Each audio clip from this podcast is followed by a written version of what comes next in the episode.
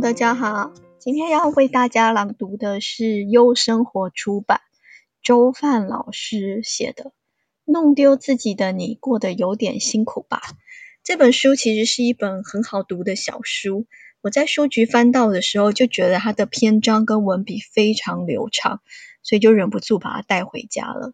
回家细读了以后，在那个时期的我惊为天人。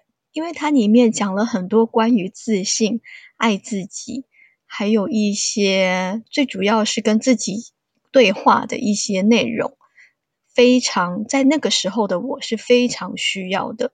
因为那个时候我可能在烦恼工作上的事情，然后也很缺乏自信，念了一些书，看了一些教材，但是也还是不明白自己为什么陷在里面。但这本书却帮助了我，用不同的角度去审视、去看自己，去了解自己，然后去思考为什么会有这样的信念，造就了现在的自己。我选择其中一篇来为大家朗读。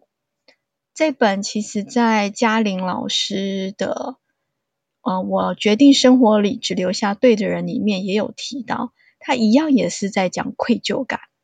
周范老师在书里面就有提到，在关系中，愧疚感和亲密感，你只能选一个，这两种感觉是不能、不可能同时存在的。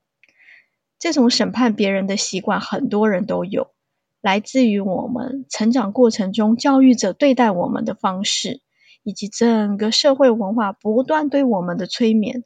我们审判家人，审判自己，审判陌生人。你常常会听到大街就有人对素不相识的人指指点点啊，那孩子真没家教，哪有这样当父母的？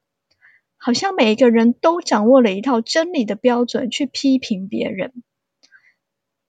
这也是书里面写的。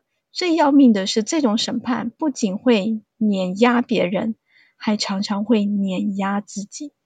事实上，越热衷于让别人愧疚的人。也越习惯让自己愧疚。几年前，我父亲罹患胃癌，这是作者周范老师的故事，已经不能吃任何固体食物了。那时候，我只能每天早上去买杯豆浆给他喝。有时候，我看着消瘦的父亲喝豆浆的样子，心里非常酸楚难过。我在想，为什么爸爸身体好的时候，我没有经常带他去吃好吃的？而我现在唯一能做的就是给他一杯豆浆。我觉得我不是个好女儿，我做的太糟糕了。这个心情其实在我母亲生病的时候，我也经历过。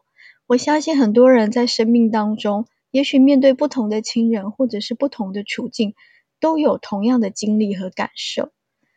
那周帆老师在里面就写的，他当然就很难过。我还是希望大家可以去书局里面自己把这本书带回来看。他最后就有一个结论是说，愧疚只是一个小我在刷存在感的把戏而已。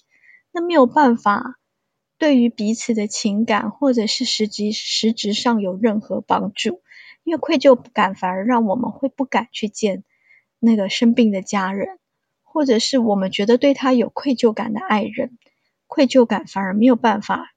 他会瘫痪我们的行动，这在嘉玲老师的书里面也提到同样的道理。所以他是说，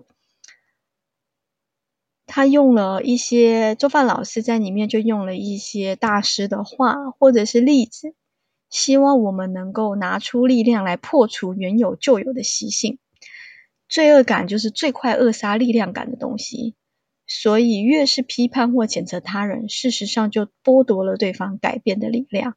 所以，我们常常也希望，在在我面对家人的时候，我也走过这一段，我也是很批评或者是批判对方，然后希望让对方有愧疚感，觉得他为什么没有办法做得更好。但是后来经过了这几年，然后也是看了这些书，然后像周范老师这本书，他就是非常条理的列出来，用文字表达出来，愧疚感的确是没有办法。它其实是会让我们没有行动力的。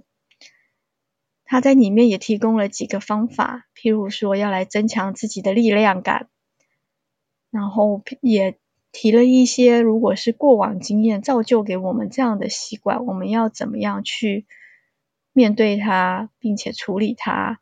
他也提了他很喜欢的电影《心灵捕手》，用它来做例子。周范老师在里面书里面这样写：当你想让一个人变得更好的时候，最重要的事情就是不要让他有愧疚感。这个人也包括你自己。